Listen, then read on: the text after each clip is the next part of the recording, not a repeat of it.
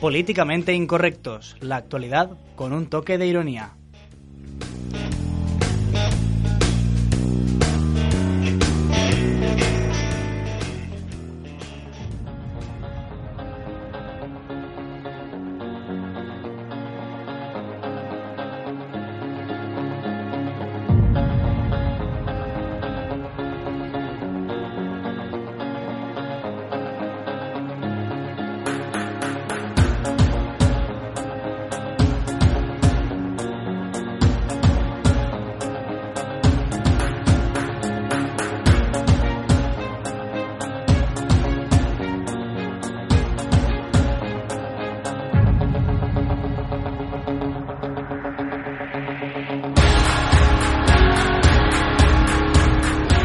Saludos y muy buenas tardes, bienvenidos una semana más a Políticamente Incorrectos, un programa en el que analizamos toda la actualidad, pero siempre con un toque de ironía, ¿eh? Como nos saluda nuestro querido técnico Sergio, lo voy a presentar hoy antes que, que a ti, Kevin, porque se está ganando ya la fama de, de, meter aquí una cámara y que salga en directo. Solo le falta el micro para hablar, Sí. debería tener micro. Debería venirse, dejar el control ahí, total, para lo que hace el chico. Bueno. Los espectadores no lo ven, pero en cualquier momento nos deja sin hay un sonido. punto rojo en la frente de Josemi. Sí, nos dispara, pero en breve. Kevin, ¿qué tal la semana? Pues muy bien, muy interesante, ¿no? Muy. Ah, ha sido muy, tranquilita. muy- ha sido tranquilita, sí. O sea, no ha habido así grandes... Mm, no, Es que veníamos de un ajetreo tremendo durante demasiado ajetreo había. Y ahora, en- antes Detrás de la, la tor- tormenta. Exactamente, antes de la, de la gran tormenta que se avecina, llega la calma. Exacto. Y estamos sufriendo esa calma. 21D, ¿no? Uf, qué semanita, qué semanita Sí, aquella. sí, sí, sí, sí. Bueno, pues nada, vamos a empezar, si quieres, el programa con la sección de Rompiendo la Caja. Con la mejor sección, porque la hago yo ahora. Ay. No porque fuera de Diego, sino porque la hago yo. Ay, Diego Navarro, ¿dónde estarás? Pues en otro país, En otro país, en otra ciudad. independizándose. O no, igual es de la resistencia. Es posible. La creo- verdad es que no lo tengo claro. Yo creo que sí. Bueno, vamos ya directamente con Rompiendo la Caja.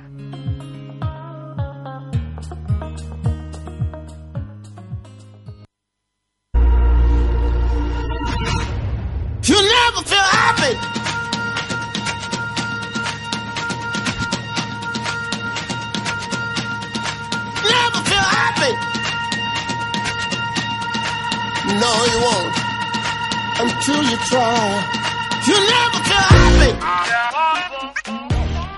Bueno, pues yo como siempre comienzo con las audiencias del domingo, que son bastante ilustrativas y por primera vez después de un mes y medio, ¿no? Aproximadamente con la hegemonía Mediaset, he de decir que eh, Salvados se comió...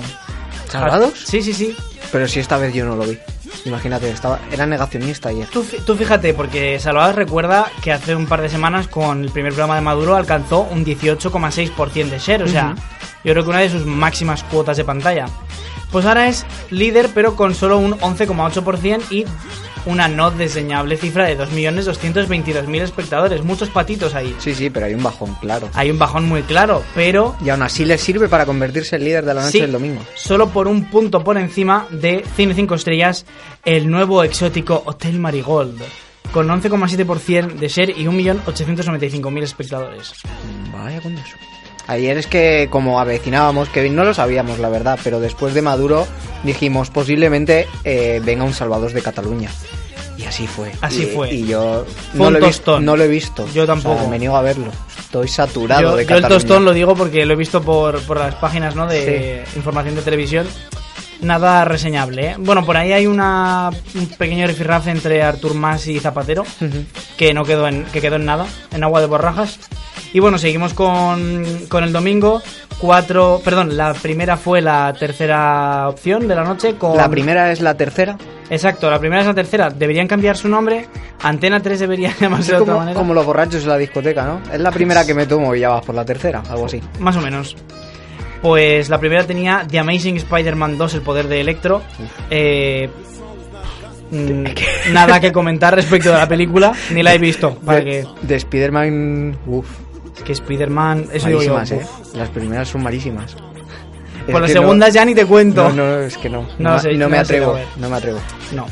Eh, y luego 4 fue la cuarta opción de la noche, con Chester, miedo, fue estreno de temporada, 9,6% de share y 1.765.000 espectadores. O sea, la noche estaba bastante repartida en general.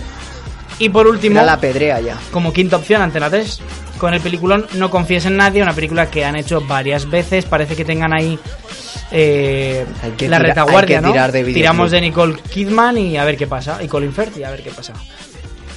Y nada, así se quedó la noche muy, Muy apetecible. muy apetecible. Muy apetecible para ponerte el fútbol y ver un, Básicamente. un Valencia más Barça. Que sí. bueno. Yo jugué a la consola. Sí, claro, es que recordemos a nuestros oyentes que Kevin no es una persona demasiado futbolera. No, yo nada, nada, nada, cero. Cero, cero patatero. Pero he de decir, Pero sabes cómo quedaron he de por lo decir que quedaron 1-1, que el Barça se quedó con las ganas de un gol más que merecido, una pena. Y es, y es raro que lo diga yo porque yo soy muy valencianista, ahí donde me ves, ahí donde me ves, yo Valencia en el corazón la llevo, por supuesto. Pero ese gol... Yo la verdad es que hay dudas, hay dudas porque la, la repetición no Hombre, deja claro duda. si entró entre medio metro y un metro. Mm, yo creo que ahí está la duda. Yo he visto el vídeo varias veces, lo han puesto en diferentes perspectivas y yo ahí la duda A mí no me queda clara, me cuesta, me Yo- cuesta, ¿eh? Pero Yo, bueno, En ese momento no estaba viendo el partido, me puse salvados. te doy el te doy el, el voto de confianza porque tú eres el entendido de fútbol. por, por supuesto, la objetividad. Objetividad y donde la haya, El balón no entró clarísimamente. clarísimamente. Ahí lo dejamos. Los oyentes nos lo pueden decir en arroba los barra baja incorrectos. Ya era hora Twitter. también que nos tocara así un, un árbitro que no vea ciertas cosas. Aunque luego se comió un penalti. Pero bueno, esto es tele. Es que me. No pasa nada, pero Me, me lo llevo, el me llevo el ¿dónde se vio? Pues por la tele. Por la tele, por Pues la tele. Los Actualidad pura y dura, señores. Lástima que no tengamos los cortes de todas las televisiones narrando porque es brutal. Todos narrando ese famoso gol fantasma. Y es como, ay, que no. O sea, no lo pita. Y Que todos sí, que no, protestando. que sí, que no. Y cuando ya la mayoría de, de comentaristas se habían desgallitado narrando el gol, luego se quedan ahí en, en nada. Se quedaron con las ganas los, los barcelonistas. Yo creo que eso fue un árbitro que era un, un poquito anti-independentista. ¿Tú crees? Me huele a mí. No sé. No quiero entrar a valoraciones personales. No, que va. No me quiero mojar en este tema. No me quiero mojar. bueno, pues nos vamos con el prime time late night del sábado. Eh, también muy interesante, más o menos repartido. En primer lugar, Telecinco, Sábado Deluxe, de nuevo, con un 14,2% de share y 1.606.000 espectadores. Bueno, pues Deluxe ya sabemos lo que es, quiero decir, es ese popurrí extraño que ya no tenemos claro si es Sálvame, La Sexta Noche o... Yo qué sé. ¿Dónde estás, Corazón de Melón? Etcétera, ¿no? Quiero decir, los un- es una mezcla, exacto. Eh, segunda segunda opción de la noche con un 8,4% de share y 1.223.000 espectadores. Tenemos informe semanal. Eh, perdón, perdón, perdón, perdón, no, no, Ya, no. me extrañaba a mí. Esas cifras, Kevin. O sea, No, no, no, sí, tiene esas cifras, ¿eh? He de decir que informe semanal yo creo que desde que tiene polémicas como que sube audiencia, ¿no? pero, auge. pero no, no, no, la, la segunda opción de la noche fue La extraña que hay en ti, que es película también de la primera, pero bueno, digamos que el previo, ¿no? Que era informe semanal, recogió unos buenos datos, pero La extraña que hay en ti fue la segunda opción de la noche con 10,5% de share y 1.621.000 espectadores. Bien. O sea que en realidad, por espectadores, mm, La extraña que hay en ti tenía más que Sábado Deluxe. Vaya. Lo que pasa es que como Sábado Deluxe se estira toda la noche, que es prime time, late night, ¿no? Es todo junto, pues ahí Quitan hasta recoge, las ¿no? del horóscopo y las Exacto, cartas. es como que es como que recogen hasta los de Sandro Rey, ¿no? Esperanza Gracia. eh, y nada, bueno, nosotros no somos consultorio, pero si hay algo que les molesta, les perturba, nos pueden llamar aquí a Misata Radio, que podemos hablar de ello, no hay problema. Eh, luego, Antena 3 fue la tercera opción con Casino Royal, 8,1% y 1.135.000 espectadores. La sexta noche se llevó un 7,5% y 859.000 espectadores. La verdad es que la sexta noche se ha desinflado bastante, ¿eh? He de decirlo. Desde que Iñaki López ha sido padre, esto va de mal en peor. Iñaki, no. Renueva, Renueva. renueva. colaboradores. Exacto. Iñaki. Y luego 4 pues quedó como última opción de la noche eh, con eh, First Dates y después eh, el blockbuster Yo Robot. Ahí se quedó con 930.000 espectadores ¿eh? y un 6,2% de share. Que no está mal. No está mal. Y ahora te traigo una cosita muy, muy interesante, yo creo que te va, te va a molar. Adelante. Eh, bueno, antes de nada, ¿quieres que empiece por la peor noticia o por la menos mala? Dame la menos mala. Bueno, pues la menos mala es que Pedro Piqueras va a entrevistar a nuestro queridísimo y excelentísimo... Qué lástima que no se haya hecho ya la entrevista, así tendríamos Exacto. el programa prácticamente Sí. hecho.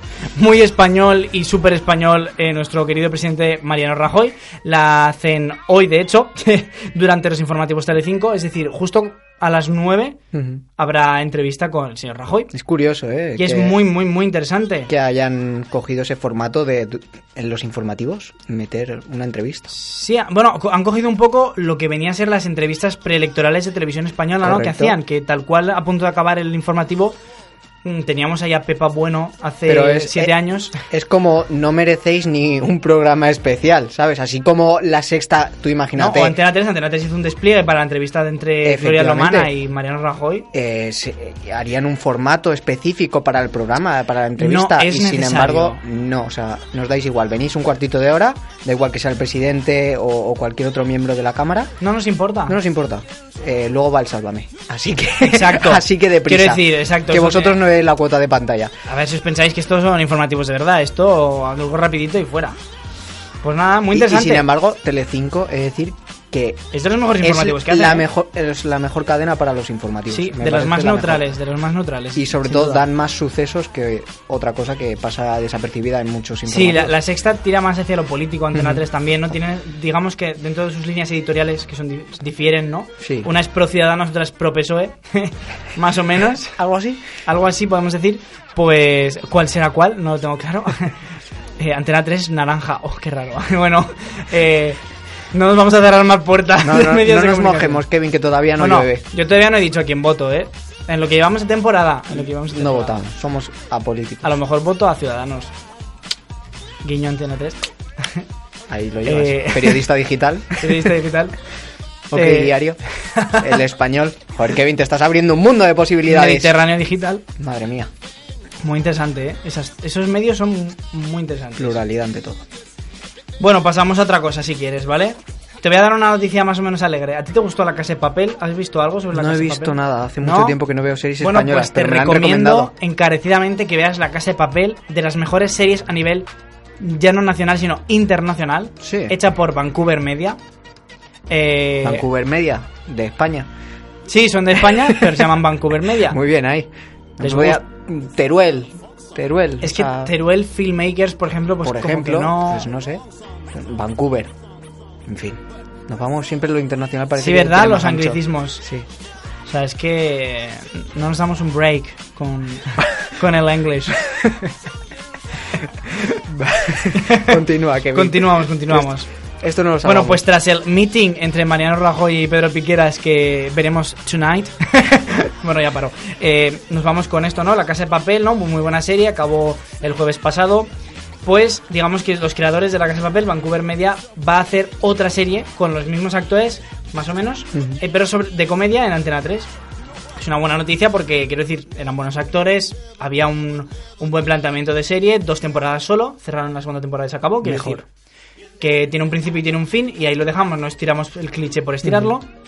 Eh, y nos vamos ahora con eh, el rifirrafe entre eh, Lidia Heredia y eh, Xavier Albiol, el presidente del Partido Popular de Cataluña, por la supuesta parcialidad ¿no? de televisión, bueno, de TV3, perdón, porque eh, Lidia Heredia, que es la presentadora de Matins de TV3, entrevistó a Xavier Albiol después de unas desafortunadas declaraciones, polémicas.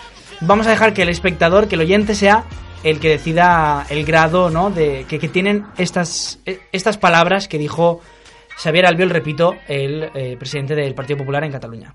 Yo soy partidario de que se limite las subvenciones de una manera muy clara a TV3. TV3 es una máquina de generar independentistas. En TV3 tiene que haber un cambio desde arriba abajo porque es impresentable lo que está haciendo esta televisión con el dinero de todos los catalanes. Por tanto, el Partido Popular vamos a proponer cerrar TV3 y volverla a abrir una televisión con gente normal que sea, que sea plural. Señores, gente normal. Para el Partido Y Popular habría una televisión plural. Y- exacto, una televisión plural y que todo vaya desde arriba hacia abajo. Es decir, mm, No sabemos realmente cómo quiere estructurar si, esa nueva te, TV3. yo si quieres te digo, ¿no? Lo que, lo que he entendido es, eh, no me Pero gusta también- la tele que hay, voy a cambiarla para ponerla a mi gusto, simple y llanamente. Y vamos a hacerlo con gente normal, entre comillas, que para nosotros gente normal es, pues eso, la que tiene mm, sobresueldos, la que... el fiscal que nosotros elegimos, Exacto. el director de televisión española que nos gusta y que Me- fue exdiputado del Partido Dale, Popular. Tenemos también una redacción con cientos de periodistas que, oye, pues que se Argumentario del PP, doble comité, o sea, perdón, doble comité separamos la redacción para que no nos entorpezcan nuestras elaboradas noticias. No sé, pues ese tipo de, de, televisión rap pública si que quieres. pide. ¿Quieres- si, O sea, quieres, si quieres un día hacemos un rap, ¿no? No me atrevo, porque va a ser peor que el de Jordi Hurtado en Saber y Ganar, así que... Madre mía, Vamos eso a, hay que traerlo. Vamos a quedar para los... Madre mía. Yo te hago el beatbox si quieres. No se me da muy bien, pero yo lo intento. practico en Pero casa. deberíamos prepararnos mejor que el programa. Nos, lo, Kevin. nos lo preparamos para un par de semanas. Más En o fin, menos. me da mucho miedo que Xavier García Albiol se atreva a hacer este tipo de declaraciones porque precisamente no viene una persona muy parcial y me gustaría que de alguna vez por todas este tipo de comentarios, que obviamente hay manipulación en TV3 y en la televisión española, lo hiciera alguien de, de renombre, de prestigio, alguien que sepa de la profesión, que no tenga un claro, una clara tendencia hacia un partido o hacia otro. Ya Eso es muy complicado. Eso es muy complicado. Ya sé de quién estás hablando.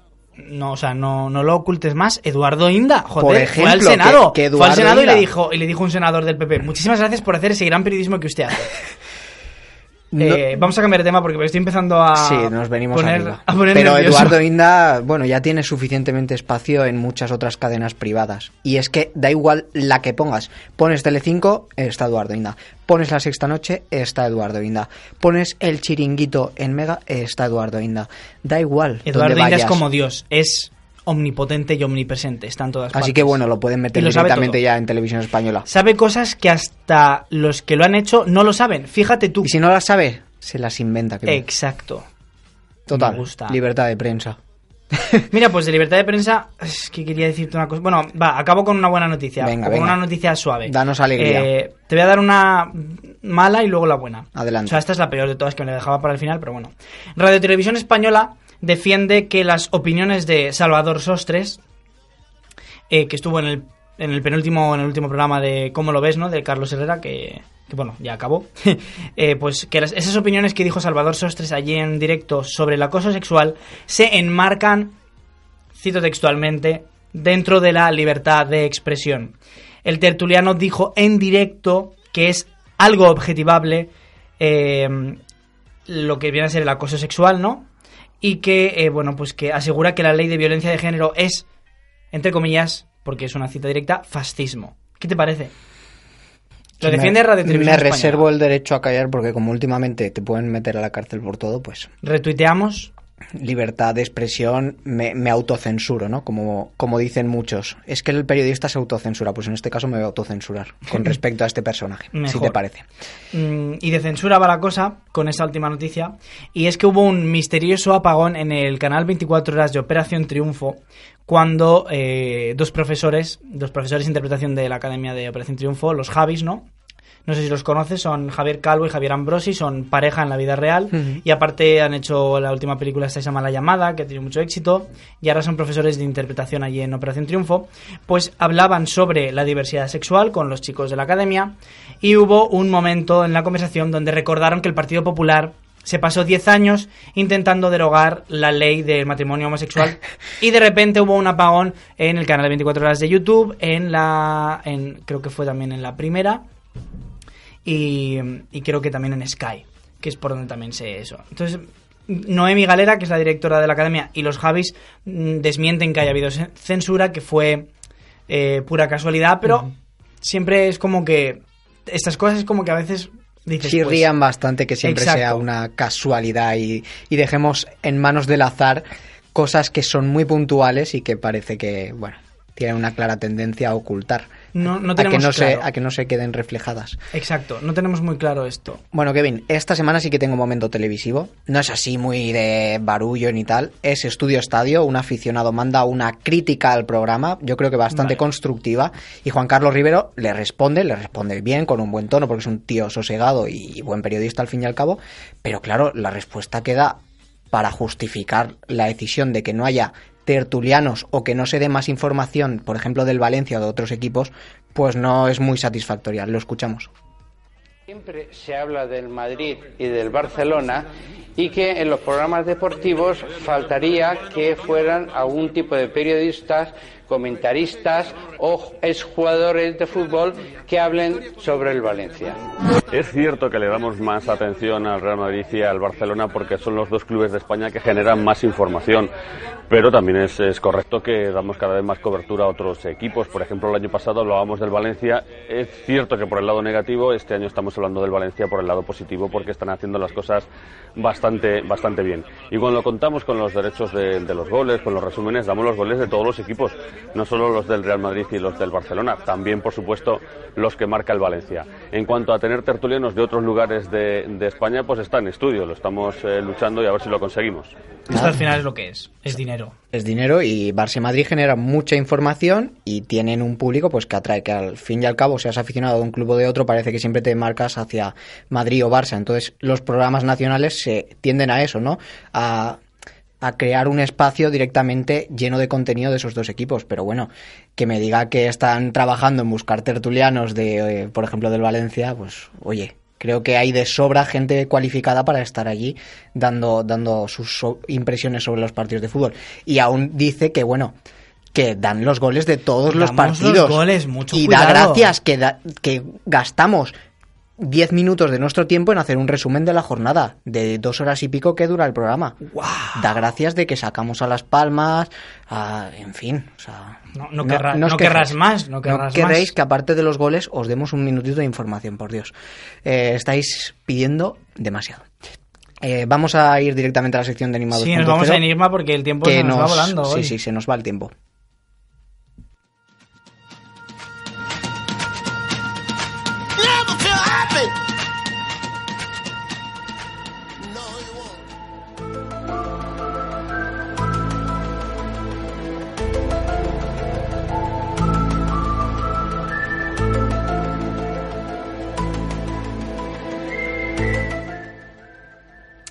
Bueno, pues eh, como siempre, Enigma 2.0, ¿no? Le hemos dado completamente la vuelta, una vuelta de 180 grados a la sección. Y pues hoy me apetece hablar de, pues eso, de esos temas que no, que no suelen aparecer, ¿no? En los medios de comunicación. Hoy vamos a hablar primeramente de recortes y es un recorte que a lo mejor parece tontería, ¿no? Porque siempre estamos hablando de sanidad, educación, que es súper importante y nosotros lo apoyamos desde aquí, que no hay recortes. Pensaba que lo contrario. Eh, y entonces, pues ahora traigo otros recortes que tampoco me parecen bien y que también hay que reivindicar que esto no puede ser. Y es que tráfico recorta la seguridad vial en pleno repunte de siniestralidad. Es decir, o sea, hay cada vez más accidentes, más muertos, más heridos. Y resulta que eh, van, el gobierno va a suprimir más de un millón de controles de alcohol y más de 6.000 test de drogas eh, a- al año. ¿Qué te parece, Kevin? Con titulares Es que es Con titulares es que además he cogido titulares de los, del último mes. Eh, la conductora que mató a dos ciclistas tiene antecedentes por alcohol y drogas. Eh, prisión sin fianza para el conductor que atropelló mortalmente a un policía en Encarvallo. Un ciclista de, 70 y- de 73 años cuadriplica la tasa de alcohol y se va andando a tomar otra. O muere un policía local tras ser atropellado por un conductor ebrio durante un control de alcoholemia. Es decir, estamos viendo casos en estos últimos meses bastante sonados respecto a estas cosas. El tema de los ciclistas en verano, que por fue ejemplo, muy, fue muy, escandaloso. muy escandaloso. Tuvimos varias semanas que era... Y el gobierno, pues claro, como quiere llegar a, a ese objetivo del déficit que le pide la señora Merkel, pues pasa lo que pasa y es que hay que recortar de todas partes. Desde luego de los sobres y de, y de sus mordidas, no. De eso aquí no hablamos. Eh, nos vamos a la corrupción, porque todo va relacionado, quiero decir esto. Y yo lo quiero llamar a esta sección, no, a- perdón, a esta parte, a este tema, el despilfarrador gallardón.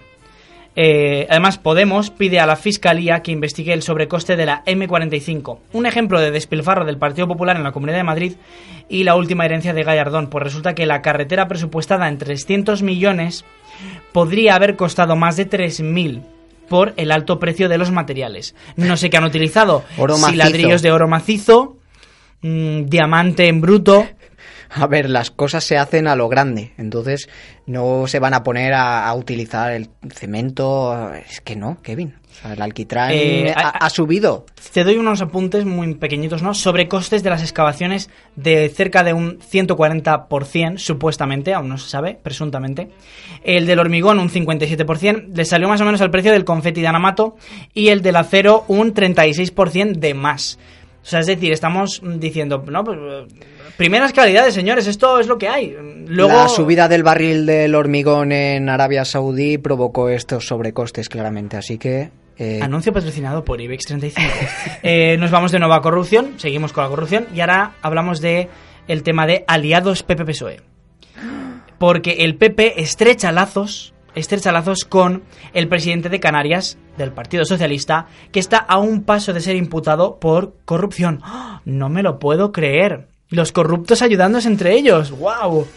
Eh, desde que el PSOE rompió con Coalición Canaria, el PP mantiene un acuerdo táctico con la formación isleña, es decir, con la formación de, Islas Cana- de las Islas Canarias, que se tradujo en el apoyo de los populares a los presupuestos de Canarias y que implicaría el respaldo de eh, Coalición Canaria a las cuentas del gobierno.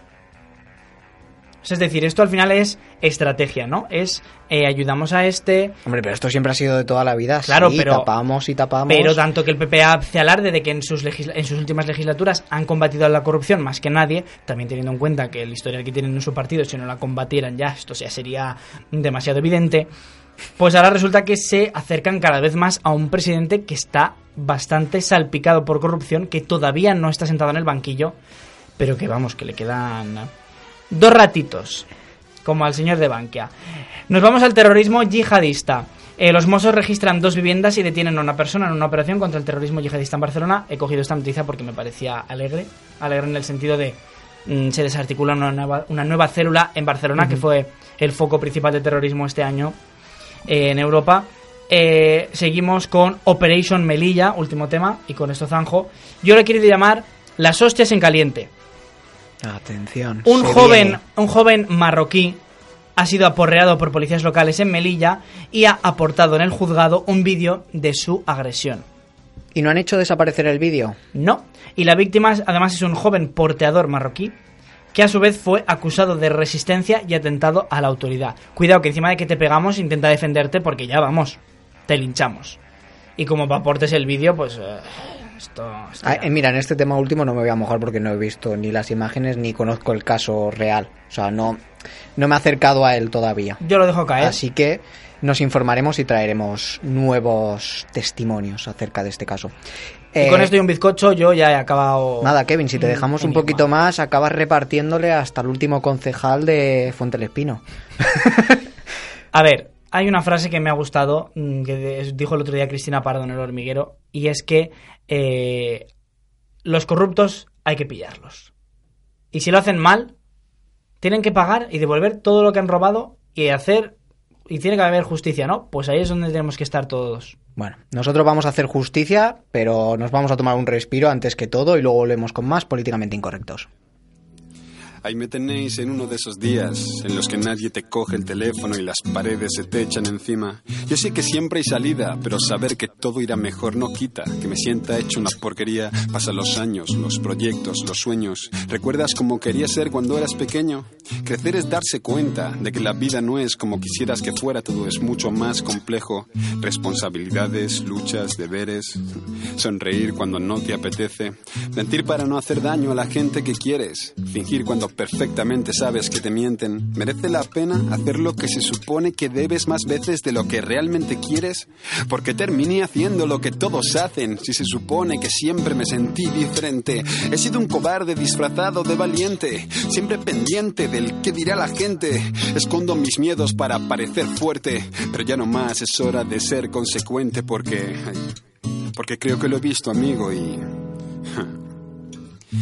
Quizá la clave para ser realmente libre sea reír cuando puedas y llorar cuando lo necesites. Ser honesto con uno mismo, centrarse en lo importante y olvidarse del ruido.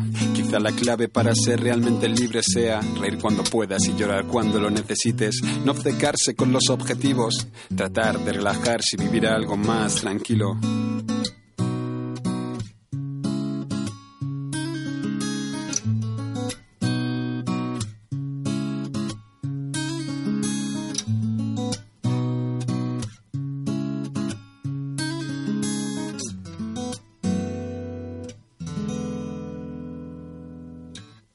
Con este tema me hago una promesa y es hacer lo que sea para encontrar soluciones, no problemas.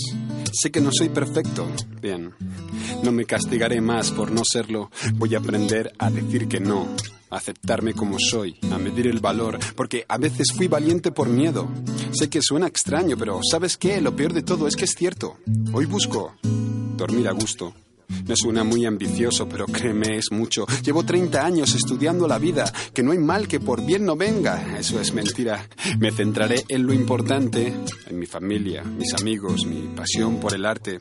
Aceptaré que tengo derecho a estar de bajón de vez en cuando, porque estar de bajón es humano. No pienso rendirme ante ningún problema. Confío en mí y soy capaz de vencer lo que sea. Volveré a caer millones de veces, pero siempre volveré a erguirme porque me di cuenta de que...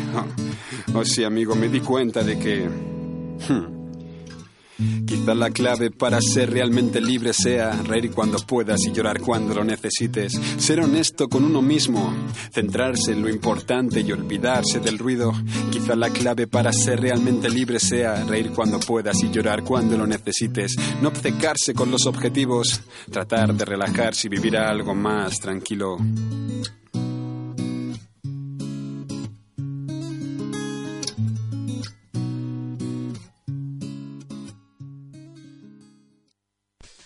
Tan, tan, tan, tan, tan, tan. que España está saliendo ya de la crisis. que miente más que habla. La pobreza infantil es porque los padres son pobres. Era un yonki del dinero. Venga, vamos a superarlo. Es que yo creo mucho en la reinserción. Si es que en el pleno siglo XXI no puede estar de moda ser izquierda, que si son unos carcas. Estamos, señorías, volviendo a la aldea. ¡El calorés! Están todo el día con la guerra del abuelo, con las fosas de no sé quién. Pues danos ejemplo y muérete tú. Hay mucha gente que no paga impuestos. Y hemos trabajado mucho para saquear a nuestro país. Puedo haber metido la mano, lo he dicho mil veces, pero nunca la pata. Eso se llama movilidad exterior. Se ha perdido el miedo a perder un puesto de trabajo. ¿Quieres meter miedo? No te tengo miedo. Esto no es como el agua que cae del cielo sin que se sepa exactamente por qué. Nosotros vamos a enseñar a pescar. ¡Pim, pam, propuesta! El no más rotundo a la subida del IVA. Las subidas de impuestos no van a reactivar la economía. Enseñan la patita totalitaria. Tic, tac, tic, tac. Y los españoles, muy españoles y mucho españoles. Bueno, que vino, hoy vamos a empezar la sección por el plato fuerte, no nos vamos a andar con tonterías. Y traigo un personaje que ya hemos hablado de él antes y es Xavier García Albiol. No sé si te sonará de algo. hemos hablado de televisión pública, de TV3. A mí, ¿sabes lo que me recuerda? Me recuerda a limpiar Badalona. Limpiando Badalona. Limpiando Badalona. ¿Qué, qué, qué marketing aquí? Pero limpiar del qué? Fascinante. De, de, de xenofobia o de corrupción? Bueno, no lo dejo claro. Eh, yo creo que como la broma se cuenta sola prácticamente, mejor que hable él y luego ya pues nos reímos un poquito con el paralelismo que hace. Yo creo que le falla un poquito la memoria.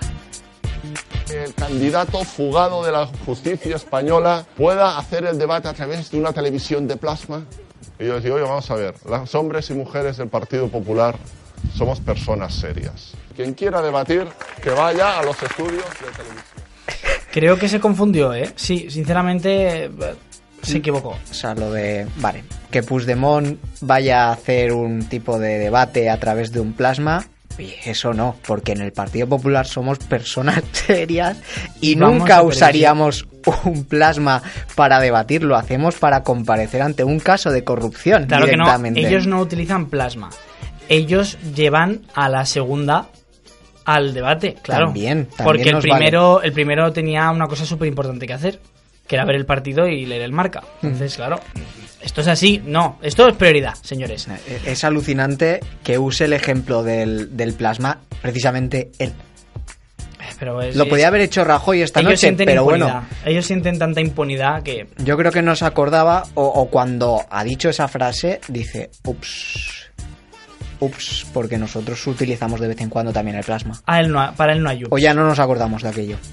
Que, No, que yo creo no. que fue No me consta, eso fue en diferido. el mayor escándalo político y periodístico por la gente que se quedó ahí viendo el vídeo ese pregrabado de, de las declaraciones de Mariano Rajoy. Es que yo me hubiese levantado y me hubiese ido. Como deberían de haber hecho si tuviéramos dignidad en esta profesión. Sí.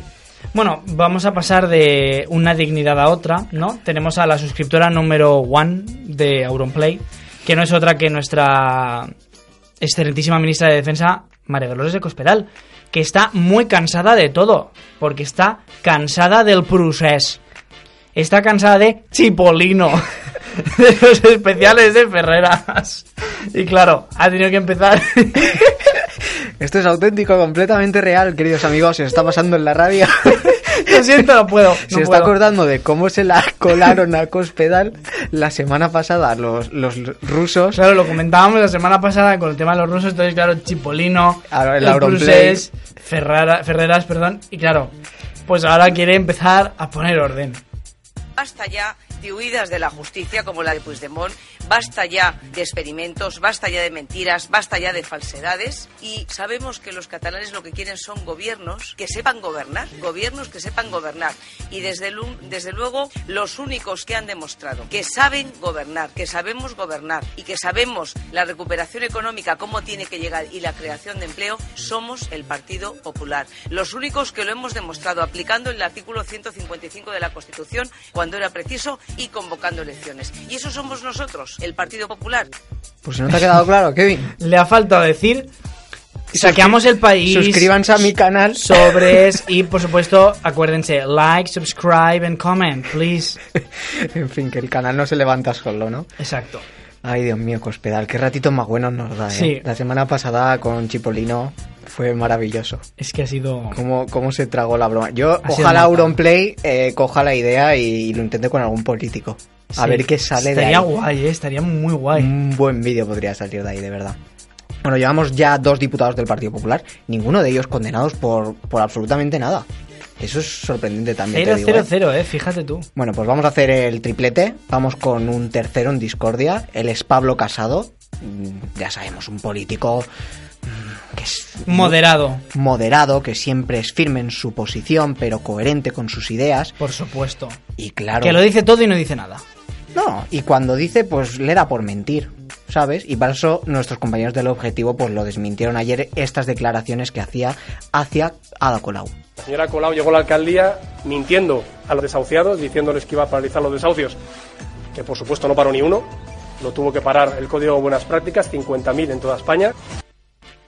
Bueno, pues hay que decir, Kevin, que desde que Ada Colau entró al gobierno de, bueno, al, ayuntamiento de, de Barcelona, se paralizaron 700 desahucios, que no son muchos para los que se prometían, evidentemente, pero bueno, sí se paralizaron, no como dice Pablo Casado, y que la organización que él dice, el Código de Buena Conducta, desde 2013 ha parado 27.000, no 50.000, que dice en el audio, o 40.000, no recuerdo ahora muy bien, una de esas dos cifras, pero que está mintiendo descaradamente y ayer Por Ana. Ana Pastor, en ese programa que tiene con el fact check, pues se acabó de, de desmontar esta teoría absurda y mentirosa de Pablo Casado una vez más. Es que Pablo Casado, como bien has dicho, una vez más miente, porque es que él suele reincidir en esto, ¿no? Pero bueno, Va, va con el cargo de político, yo creo. me apetece irme un poco más a lo cinematográfico. Sí. A lo espectacular, sí. Y cuidado, oyentes, porque es que de aquí a nada, de aquí a dos semanas, se estrena Star Wars. Ahí estaremos. Los últimos Jedi, por supuestísimo, iremos a verla al cine. Si quieres, hasta hacemos aquí crítica, lo que tú quieras. Me parece bien. Y en idea. España, pues mm, no tenemos nuestro Han Solo, ¿no? Nuestro Luke Skywalker, pero tenemos a alguien que puede salvar no la galaxia, no el mundo, no Europa, pero bueno, a lo mejor España puede ser. Sobre todo de la amenaza del imperio catalán. como no podía ser de otra manera, es Albert Rivera, que mm, se quiere más que el mismísimo Aznar a sí mismo y lo demuestra con declaraciones como estas. Encuestas que se están publicando dicen que Ciudadanos es la alternativa, que somos los únicos que de tú a tú podemos derrotar a los separatistas, los únicos que podemos poner fin al separatismo y al procés. No queremos un tripartito con Carot Rubira ni con Junqueras.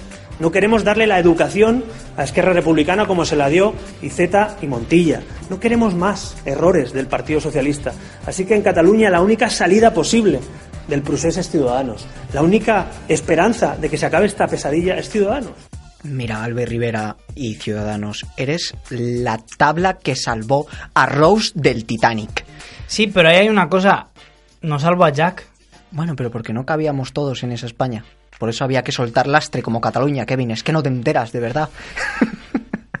en fin, Albert Rivera eh, vanagloriándose del poderío que tiene su propio partido. Es que en Ciudadanoscopia, perdón, Metroscopia, eh, se dice claro que Ciudadanos ya está a la altura, está superando incluso al PSOE. O sea, mucho cuidadito, PP, porque tanto alimentar a vuestro hermanito pequeño Se os me está da comiendo. que se os está comiendo ya por los pies y por la boca también. Se los está comiendo, además tiene el apoyo de José María Aznar, que siempre le lanza flores a Albert Rivera. ¿No? Y del. ¿Cómo se llamaba esto? El Club Bilderberg, ¿no? Bilderberg. El Bilderberg. Albert Rivera es perfecto. Para Es todos. ideal, es el. pues, o sea. Es el destornilla, es la llave alien esa del Ikea. O sea, lo monta todo. Sí, exacto. Sí, ahí has acertado, ¿eh? Es, es magnífico. Vamos a seguir con Albert Rivera porque esta semana ha tenido su propio Black Friday. Y es que ha recibido, pues, por parte de todos los miembros de- del Parlamento. Descuentos. Sí, sí. Y, y el primero, ¿sabes por qué, Kevin? ¿Por qué? Por engañar. Vaya. Porque cogió y en plena, durante su intervención en, en el Congreso, enseñó un libro supuesto de texto que no era tal. Era una enciclopedia completamente privada y él la hizo pasar como que estaban hablando de los países catalans y adoctrinando a los niños en los colegios. ¿Qué me cuentas? Te lo digo así. Él lo hizo, Kevin. Él lo hizo en el Parlamento. ¿Y sabes qué, Qué se llevó? decepción, ¿Sabes Albert. qué se llevó? Yo te iba a votar, que lo sepas. Pues, pues Joan Oloriz, de Esquerra Republicana de Cataluña, parece que no, porque le dio, pero por todos los lados.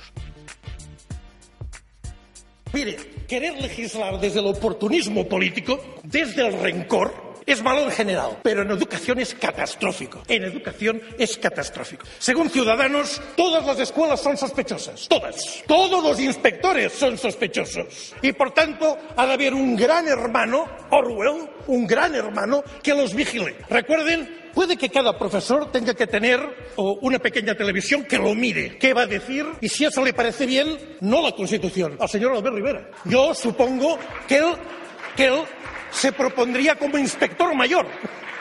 Sería cual el mejor candidato, sin duda, a esta agencia independiente. Porque el señor Rivera es muy independiente, ya lo ven, es muy independiente. Una vez pacta con unos, otra vez pacta con otros. Es muy independiente.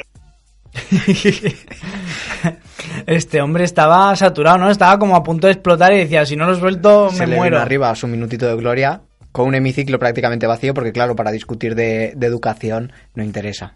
Habían, O sea, para que había muy, poco inteligente. parlament- muy pocos parlamentarios en ese debate. Nosotros nos gustan los borregos, ¿no? Triste. Los que todos vayan, todos a una como Fuentovejuna.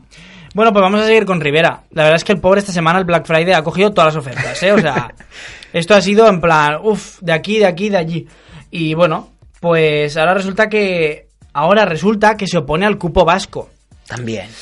Fíjate tú, ¿eh? Lo que pasa es que el diputado socialista Pedro Saura le ha recordado, ¿no? Y también le ha echado un poco en cara que ahora va de abanderado de la justicia eh, fiscal, ¿no? De Mm. España, pero que resulta que respecto al financiamiento, al financiamiento autonómico, pues en los últimos presupuestos generales apoyó bastante al Partido Popular. Señor Rivera, en ningún momento en la negociación con sus socios económicos y políticos, en ningún momento se ha puesto encima de la mesa que eso no podría ser así, pero no lo dijeron y apoyaron los presupuestos del 17. Pero no es, no termina esto aquí, no termina aquí. El señor Rivera ha dicho hoy que ya tiene acordado, cerrado un acuerdo de presupuestos para el año 18. Para el año 18. Señorías, para el año 18 el nuevo cupo vasco también está En la negociación, en la negociación con el Partido Popular, ¿en algún momento han puesto encima la mesa que no esté el nuevo cupo vasco? No, no, no.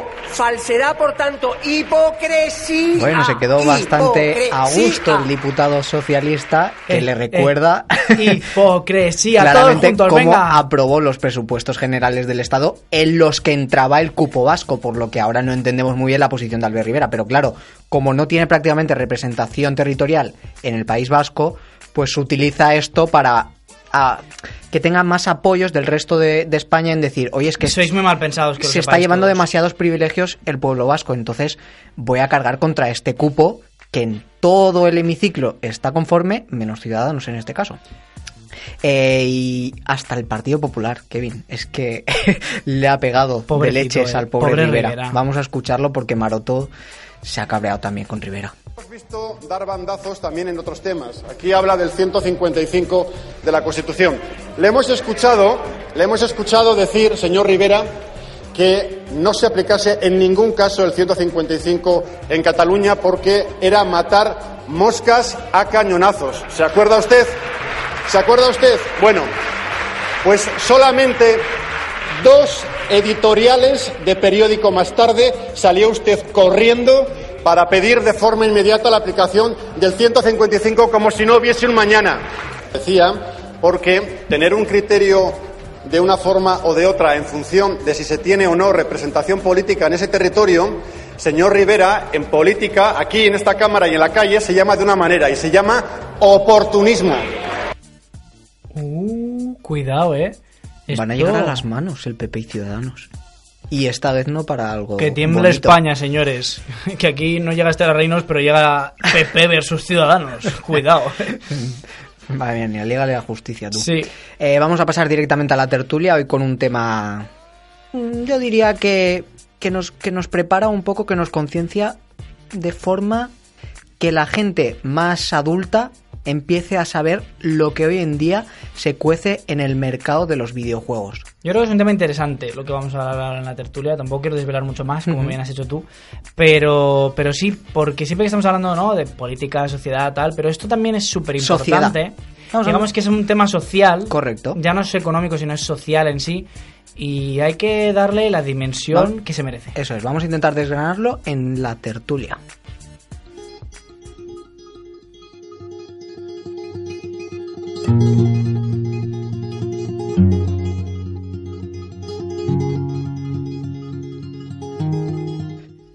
Y vamos a pasar ya, Kevin, si te parece, al tema que traíamos hoy, y es que el ministro de Justicia de Bélgica cree que las cajas de loot son apuestas. Vamos a empezar a desgranar esta Exacto. noticia, ¿vale? Eh, las ¿Qué es una caja de ¿qué loot? es una caja de loot o loot boxes, como se conoce en el término gamer? Eh, ¿vale? nos, ponemos así un poquito también... Nos ponemos aquí con la nomenclatura English. Exactamente. Y es que es los videojuegos de, de un tiempo a esta parte han ido creciendo de forma que se necesita mucha inversión para fabricarlos y costearlos. Entonces lo que hacen las, las empresas que se dedican a crear estos videojuegos es meter dentro del propio cajas que son aleatorias, en las que con micropagos o microtransacciones que ya empiezan a dejar de ser micro y son completamente macro, los usuarios de estos videojuegos tienen que pagar costes adicionales para tener ciertas habilidades, ciertos, Ciertos aspectos, privilegios, digamos. ciertos privilegios, ¿vale? Podemos poner un caso claro para que la gente lo sepa. Por ejemplo, eh, tenemos un Call of Duty, que es un juego de tiros, de disparos, y a través de estas cajas de loot, bueno, no, no precisamente aquí, pero sí hay macropagos, ¿no? Que es para Me gusta que hagas la distinción, ¿no? Ya no es micro, es macro. macropagos, porque aquí lo que queremos para ampliar el juego en sí, que son unos 70 euros o así, para que la gente cuando vaya a comprar juegos a los chiquillos vea lo que hay. Son 70 euros juego de base y además de eso hay expansiones dentro del propio juego. Tenemos mapas, tenemos contenido adicional, tenemos armas, con lo que el, el- el usuario que está comprando ese juego, aparte de los 70 euros que desembolsa de juego inicial, va a tener que hacer o un pequeño aporte más al juego, pequeño o grande, depende de, de lo adictivo que sea, ¿no? Luego tenemos juegos free to play, que son los juegos que se crean como en las aplicaciones móviles, que tú te los descargas y juegas gratuitamente, pero como ustedes verán, tienen megadólares para comprar, gemas, cualquier tipo de este contenido que te tienes que matar horas para jugarlo, que a lo mejor te dan una o dos durante, por un día que hayas jugado, pero claro, tú a lo que quieres llegar necesitas reunir 50 o 100, entonces para eso tienes que pagar, ¿vale? Entonces, esos micropagos se están viendo ahora mismo salpicados por una polémica del juego de Star Wars, que en el que necesitabas reunir más de 4.000 horas y pico para tener todo el contenido desbloqueado. Sí. Por lo tanto, era una política muy Esto- abusiva. Esto de EA, la verdad es que tenía mucha dimensión, ¿eh? Porque nosotros desde el blog en el que yo colaboro lo estuvimos varias veces mm, notificando, ¿no? Hacíamos noticias y tal. Y, y es, un, es un tema escabroso. Porque EA han sido muy listos. EA Electronic Arts, ¿no? Que es la desarrolladora de este juego, es Star Wars mm, Battle... Battlefront 2. Front 2, sí. Eh, pues bueno, tú tienes la parte del juego, ¿no? De que tú juegas en casita, ¿no? Tú solo, tu campaña modos solo un jugador y luego tenías el modo multijugador. Y claro, ahí entra el factor nostalgia y hay muchísimos personajes que se tenían que desbloquear realizando muchas misiones, etcétera. Y por cada personaje eran 40 horas. Eh, tenerlos automáticamente era pagando, obviamente. ¿Qué pasa? Pues que la gente se ha quejado de eso, porque no te puedes pasar 40 horas para cada personaje, porque es que al final te cansas de jugar, ¿no? Quiero decir, esto deja de ser algo mm, meramente divertido y esto se convierte en otra En una cosa. tortura. Exacto.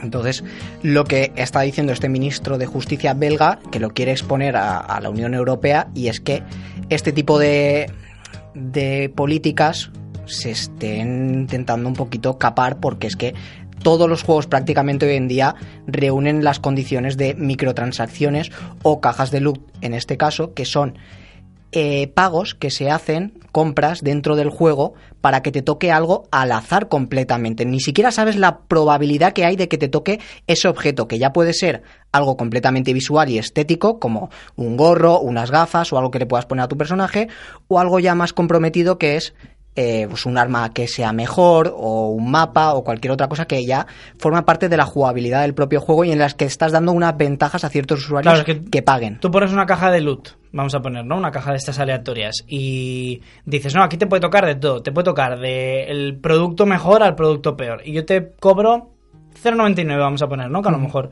pues claro, tú juegas y mm, la probabilidad de que te toque de los mejores productos, pues puedes pasarte mm, 100.000 veces dándole al voy a seguir pagando el 0,99. ¿Qué pasa? Pues que esto se convierte en una adicción, ¿no? Completamente. Y eso es lo que está diciendo este, este ministro, y yo estoy bastante de acuerdo.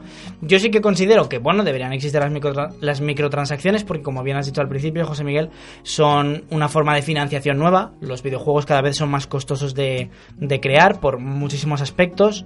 Valen lo que valen, quiero decir, y es normal que te cueste un juego de salida 70 o 60 euros. Y ahora ya estamos hablando de videojuegos que pueden ver en el mercado por 90, 100 euros, así que si vayan a hacer compras de Navidad, no se Sí. extrañen, porque eh, hoy en día esos son los precios que estamos llegando. Sí, sí, sí, sí. Y dentro de los propios juegos queremos advertir de que esos usuarios... van a Cuidado hacer- con los nenes pequeños. Efectivamente, porque pueden hacer compras dentro de, de ellos. que hace poquito la niña esta que pagó con la tarjeta del padre mil euros para irse de vacaciones a Disneyland París, que parece una tontería, pero con los videojuegos pasa un poquito lo mismo. Hubo un niño que también se gastó como 900, 800 euros también en, no sé si era algo del Clash Royale, que es uno de esos videojuegos que hay en Con cajas de loot, exactamente. Y esto hay que tener mucho cuidado, ¿eh? O sea, Y además eh, crean algo completamente negativo en la sociedad, que es esa adicción, esa ludopatía que se está llegando a considerar. Por ejemplo, el gobierno británico ha tenido una comisión específica para este tema.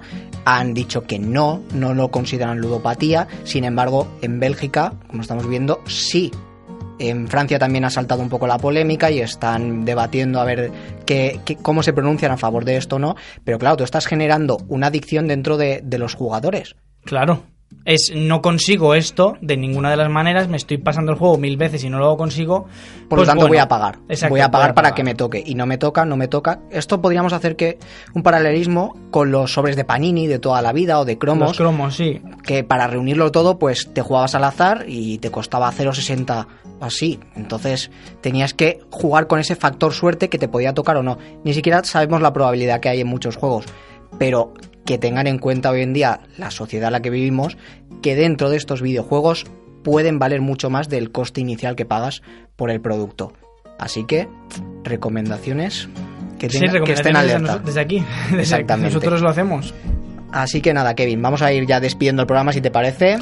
Hemos tenido una tertulia de videojuegos, que hacía mucho tiempo Sí, que no hacía teníamos, mucho que ¿eh? no hablábamos de esto, sí que es verdad. En otro programa quizás hablábamos Sí. de esto. Más adelante también, si quieres, podemos hablar, no hay ningún problema. Bueno, me alegro. Eh, ¿Conto contigo para la semana que viene? Por supuestísimo, aquí estaremos como cada lunes. Esperemos que también nos sigan escuchando nuestros oyentes la semana que viene con más políticamente incorrectos.